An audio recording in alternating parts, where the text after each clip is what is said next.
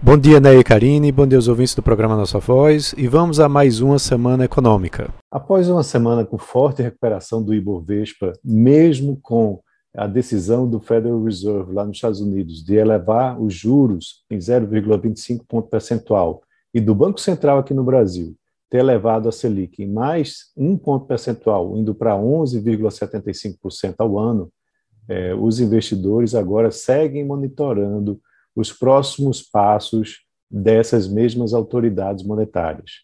Logo na segunda, o presidente do Banco Central Americano, Jerome Powell, faz um discurso em um evento para empresários e deve falar sobre inflação e outros pontos importantes. Aqui no Brasil, na terça-feira, sai a ata da reunião do Comitê de Política Monetária.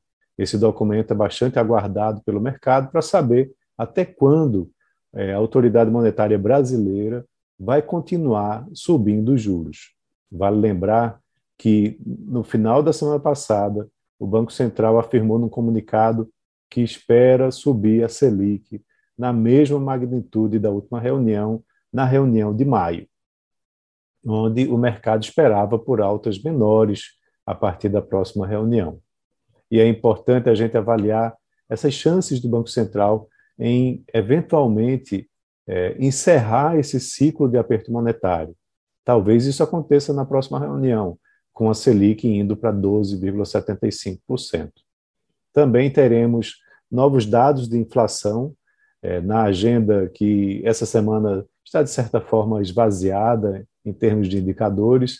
O grande destaque é o IPCA 15, referente ao mês de março, que será divulgado na sexta-feira há uma expectativa de que a inflação continue pressionando com a taxa anual acima dos 10%, pressionado por itens de alimentação, passagens aéreas, veículos novos e usados.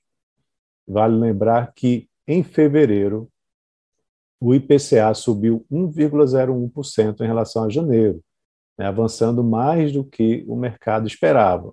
E em 12 meses, o acumulado do índice já vai em 10,54%. Em fevereiro, a gente teve alta na, nas mensalidades, é, na área educacional, é, reajuste de preços de alimentos e bebidas, que puxaram a inflação para cima.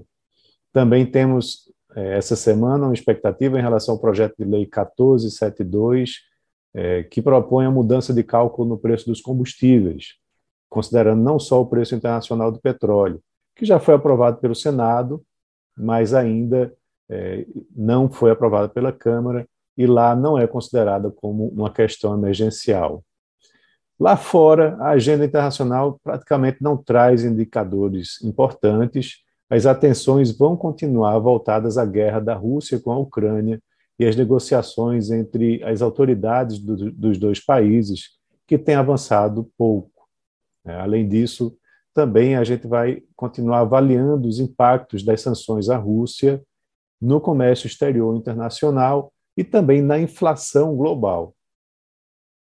É, nessa semana mais esvaziada, mais esvaziada, teremos apenas os índices né, de compras é, industriais europeus referentes ao mês de março, que saem na quinta-feira.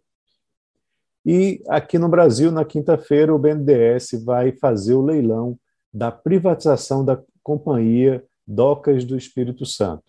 Esse é o primeiro, a primeira desestatização portuária né, planejada pelo governo Bolsonaro. Quem arrematar essa companhia vai ter uma concessão de portos, é, dos portos de Vitória e Barra do Riacho, num contrato de 35 anos, com investimentos de 1,3 bilhão de reais.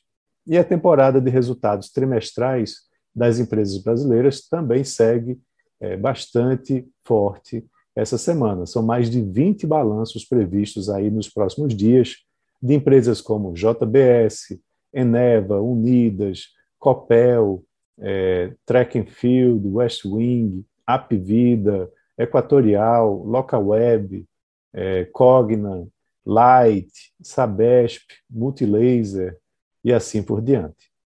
Então é isso. Um abraço a todos e uma ótima semana.